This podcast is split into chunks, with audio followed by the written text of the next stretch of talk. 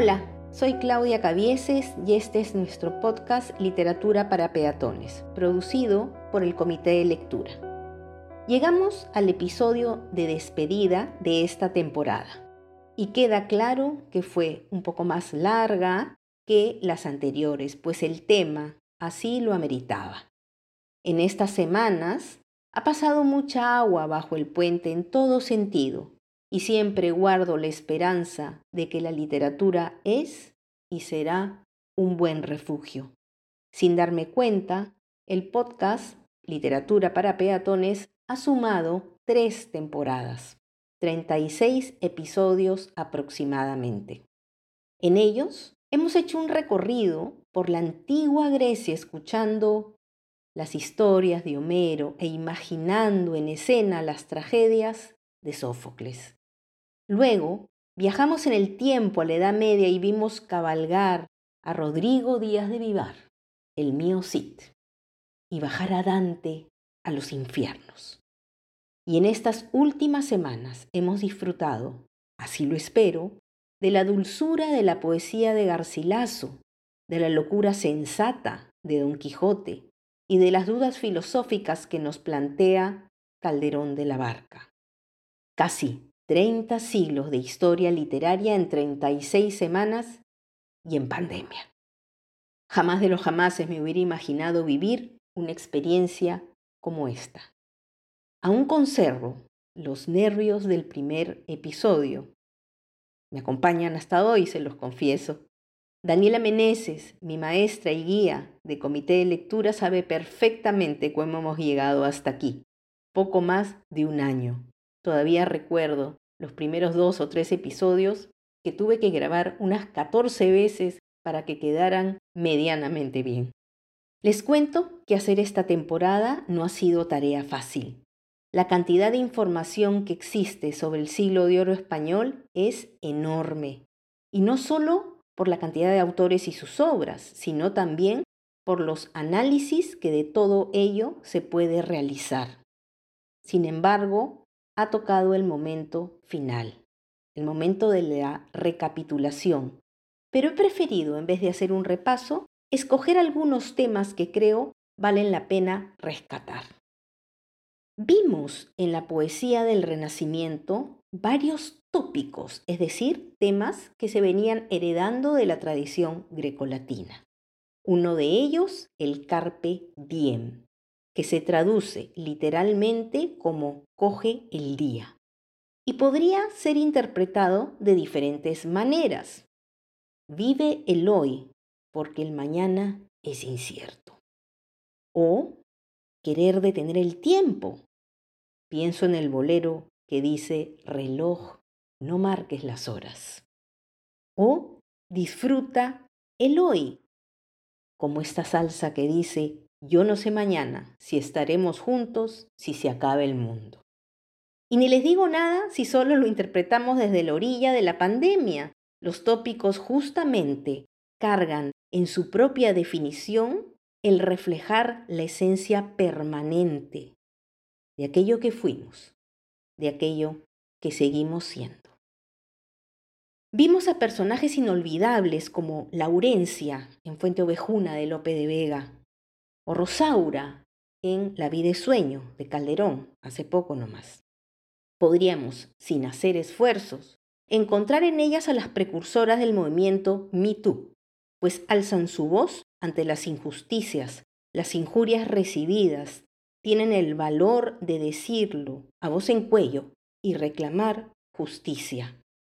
Además, pongo mi atención en Marcela, que creo que no la mencioné, es una pastora que aparece en la primera parte de Don Quijote de Cervantes. Ella insiste en defender su libertad y dignidad al elegir no casarse y por ende no seguir con el rol impuesto por la sociedad. Estas voces femeninas resultan mucho más cercanas de lo que uno cree. Y lo más interesante es que fueron esos autores del siglo de oro los que le dieron vida la literatura no es antigua. La literatura es justamente clásica porque es permanente. quiero darle una atención especial a Cervantes. Y detengo mi reflexión en la imagen de Don Quijote luchando contra los molinos de viento, tal vez una de sus aventuras más famosas. El personaje cervantino se enfrenta a lo que él supone son gigantes, arremete contra ellos y fracasa.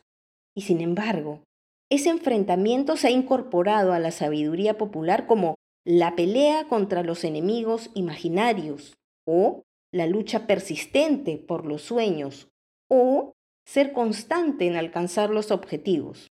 Como muchas metáforas que ofrece la literatura, y esta novela en particular, los lectores podemos quedarnos con la interpretación que más nos acomode o nos guste.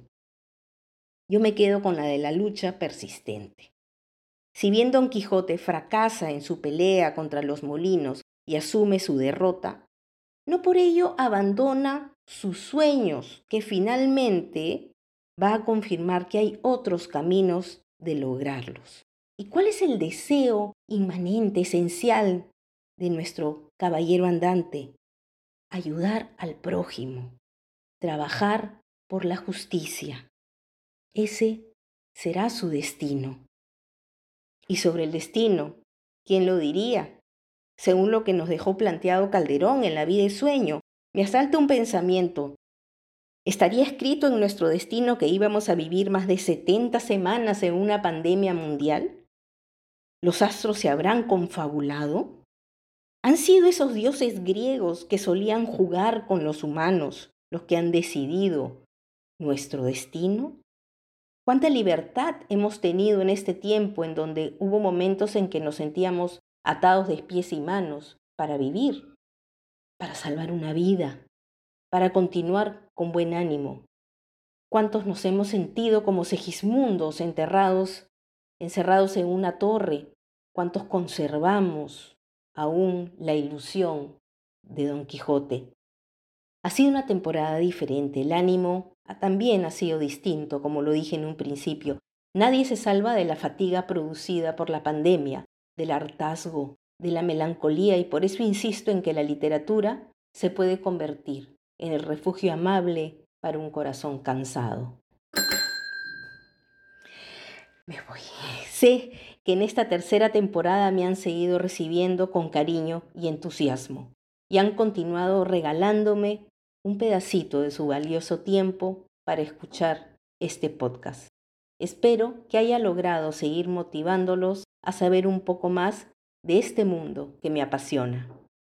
No quiero irme sin expresar mi agradecimiento a las personas que ustedes no escuchan, pero que están siempre ahí para darme su mano. Arranco y de manera muy especial para agradecerle a mi amiga Martina Vinatea. Sus sabios consejos y motivación me han guiado en el arranque de esta temporada y sería mezquina no decir en las anteriores también. A Daniela Meneses nuevamente quien ha editado con paciencia y cariño cada uno de los episodios. A Mateus Calderón, que continuamente enriquece mi trabajo con sus comentarios y resuelve mis dudas. A mi exalumno, Luis Felipe León, que, desde Berlín, nos ha acompañado ya en tres temporadas con la cortina musical. Y finalmente, no menos importante desde luego, Augusto Tausen por seguir confiando en mí. Y ahora sí me voy. Y esta vez los dejo con tres frases que les van a sonar conocidas. Para viajar lejos, no hay mejor nave que un libro. Leer nos brinda un lugar a donde ir cuando tenemos que quedarnos donde estamos. La literatura es como una farmacia, donde hay remedios para todos nuestros males. Cuídense, sigan cuidándose tanto ustedes como a los suyos. Gracias por todo.